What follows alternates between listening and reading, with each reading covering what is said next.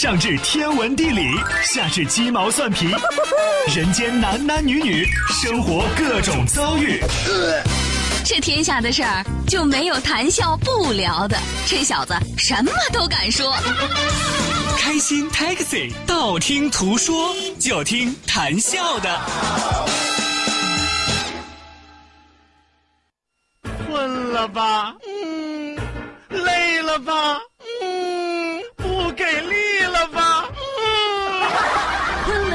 给力了，就听谈笑呀，听开心 Taxi，道听途说。生活难免苦辣咸，谈笑陪你说甘甜。开心 Taxi，道听途说，FM 九十二点六，谈笑为你而说。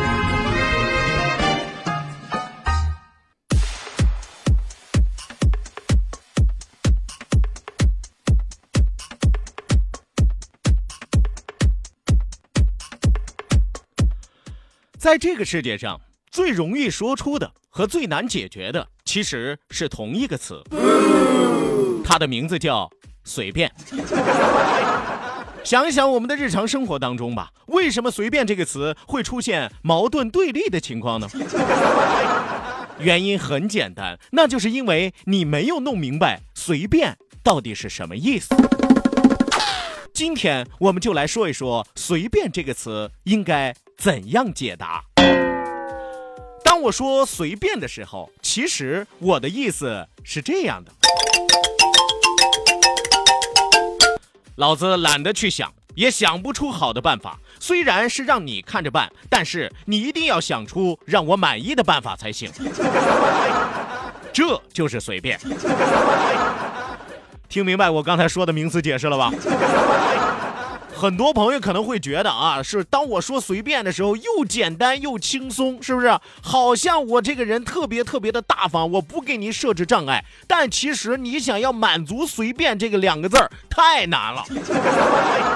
原因是什么呢？原因就是“随便”这两个字儿包含着内涵的深刻的意义太丰富了。刚才我给大家说的这种，大家听明白了吗？就是我有时候会和你说：“哎呀，随便吧。”什么意思呢？其实意思就是说我懒得去想，我也想不出什么好的办法来。但是呢，我让你看着办，让你看着办，不是说你随随便便想一个出来，你就能够糊弄过去。你想出来的一定要让我满意才行，这才叫真正的随便。啊，可能我这样讲，大家会觉得太概念了啊！我给你说个最简单的例子，是吧？收音机前很多这个男女朋友动不动一起交流的时候，两人出去约会的时候，男的老愿问女的：“亲爱的，咱们今天中午吃什么？咱们今天晚上吃什么？” 哎，姑娘跟你说随便，是吧？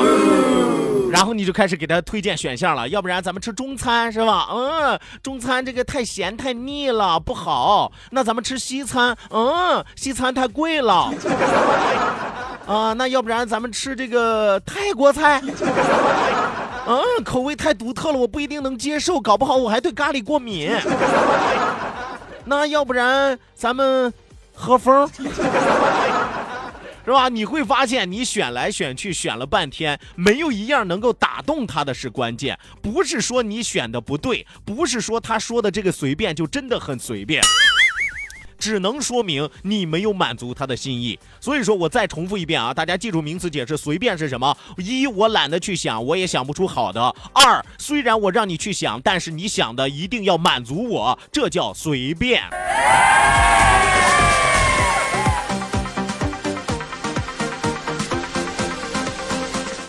中国语言博大精深，小伙伴今天中午长知识了吗？来吧，收音机前的听众朋友，欢迎您准时走进活力调频九二点六，这个时段是正在为您直播的娱乐脱口秀《开心 Taxi》，道听途说，我是你们的老朋友谭笑笑。啊，问大家一个问题啊，收音机前的听众朋友，你们喜欢我吗？是吧？你们喜欢我什么呢？我相信很多的朋友说，哎呀，谭笑，我们就喜欢你随便的性格。对，那么从今天开始，你们知道我这种随便到底是什么意思喽？说一说，笑一笑，不说不笑不热闹，笑一笑，咱们就十年少。本节目是由仁亨利小额贷款为您独家冠名播出。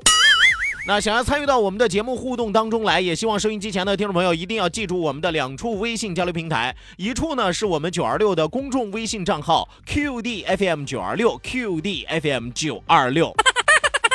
那另外一处呢是谈笑个人的公众微信账号，谈笑两个字一定要写成拼音的格式，谈谈笑笑，后面加上四个阿拉伯数字一九八四，最后还有两个英文字母，一个 Z 一个勾，一个 Z 一个勾哦，记住 Z 勾是正经的首字母，笑哥很正经，不随便。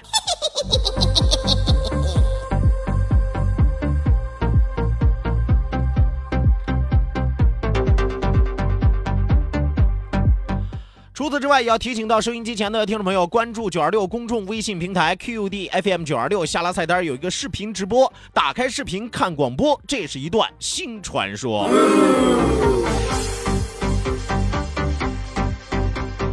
让生活更精彩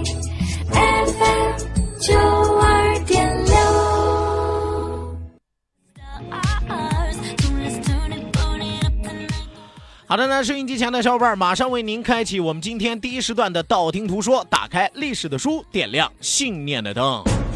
道，万法自然；听，天下大观；图，风雨无阻；说，说说说说说说什么呀？到底说什么？我哪知道？听谈笑的呀。说谈笑风生，道听途说，说说道听途说。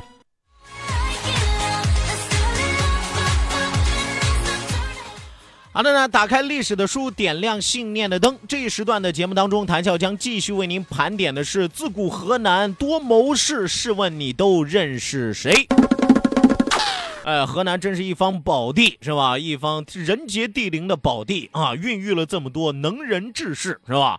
今天要和大家说的这一位更了不得啊！虽然说官儿做的不高，但是这个人绝对有过人之处，而且你所知道的，他身边的很多名人都是被他挖掘出来的。我这么来说吧，就是大家都知道的“运筹帷幄之中，决胜千里之外”，上知天文，下知地理，明阴阳，懂八卦，小奇门之遁甲，前知五百年，后知五百载的诸葛亮，都是由他推出江湖的。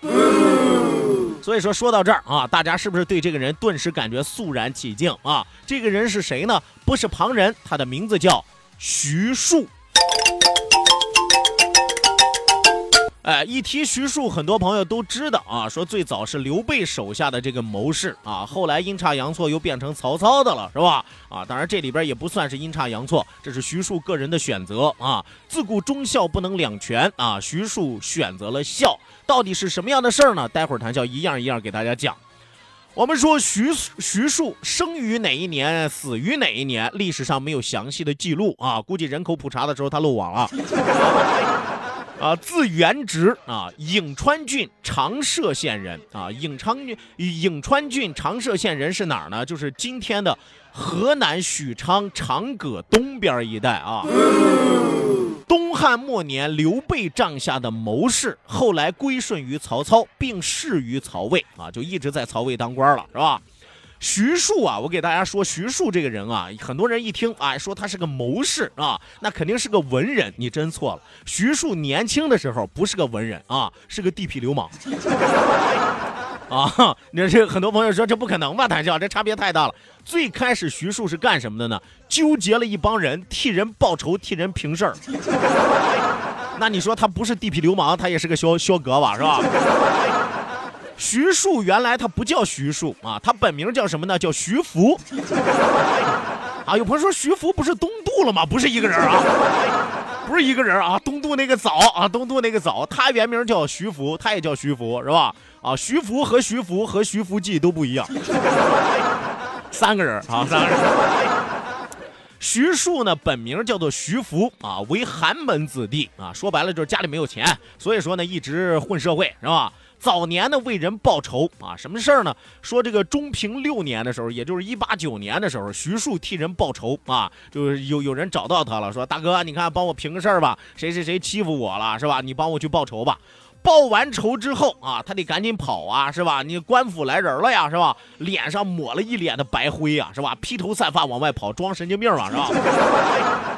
结果呢，被官吏逮住了。我说句实话，他要是正儿八经往外跑，搞不好官吏不抓他，是吧？你涂成这样，你显得更奇怪、更显眼。人家不逮你，逮谁呀？是吧？把他就给逮起来了。官吏就问啊，说徐福你叫什么名字啊？徐福是一句话也不说。于是这官吏就把徐福绑在了柱子上，做出什么准备呢？说你不说是吧？行，今天我们在这儿把你肢解了啊！听说过庖丁解牛这个词儿吗？今天我们一刀一刀把你拉了，并且击鼓下令，周围市场里边的所有人出来辨认啊！但是大家都知道徐福是干什么的，地痞流氓、黑社会呀，没人敢说他叫什么名字。徐福呢，也是一句话不说啊。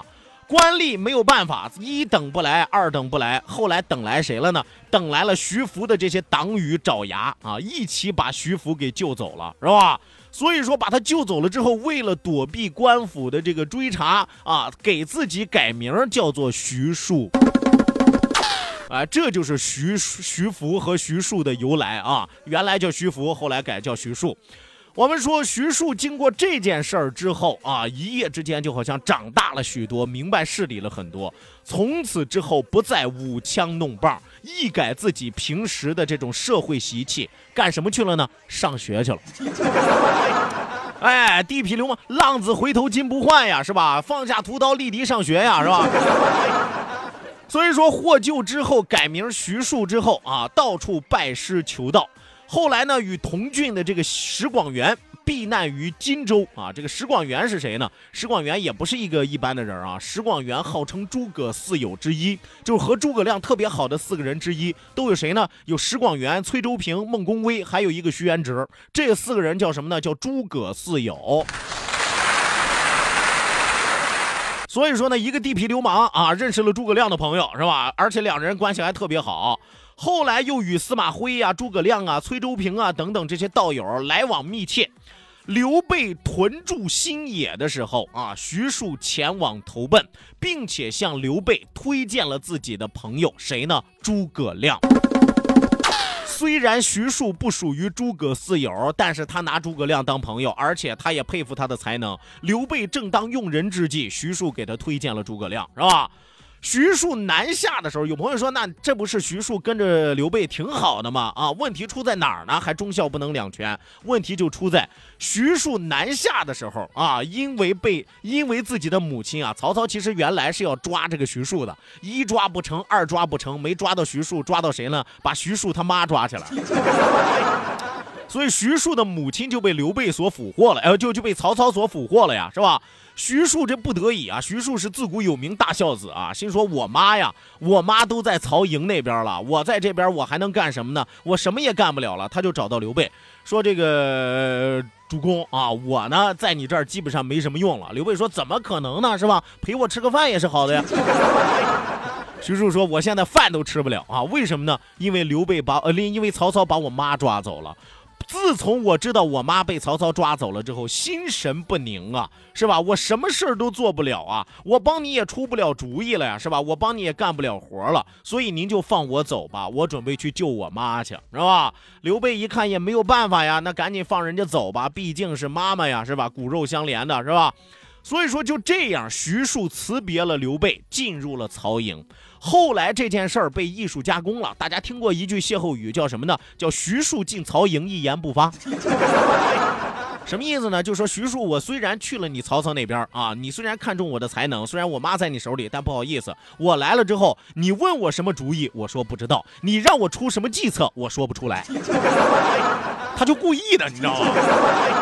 所以说他叫徐庶进曹营一言不发，但我告诉大家，这个有艺术加工的成分啊。人家徐庶去了曹操那边，该怎么干活还得怎么干活，毕竟自己的小命和妈妈都在人手里捏着呢，是吧？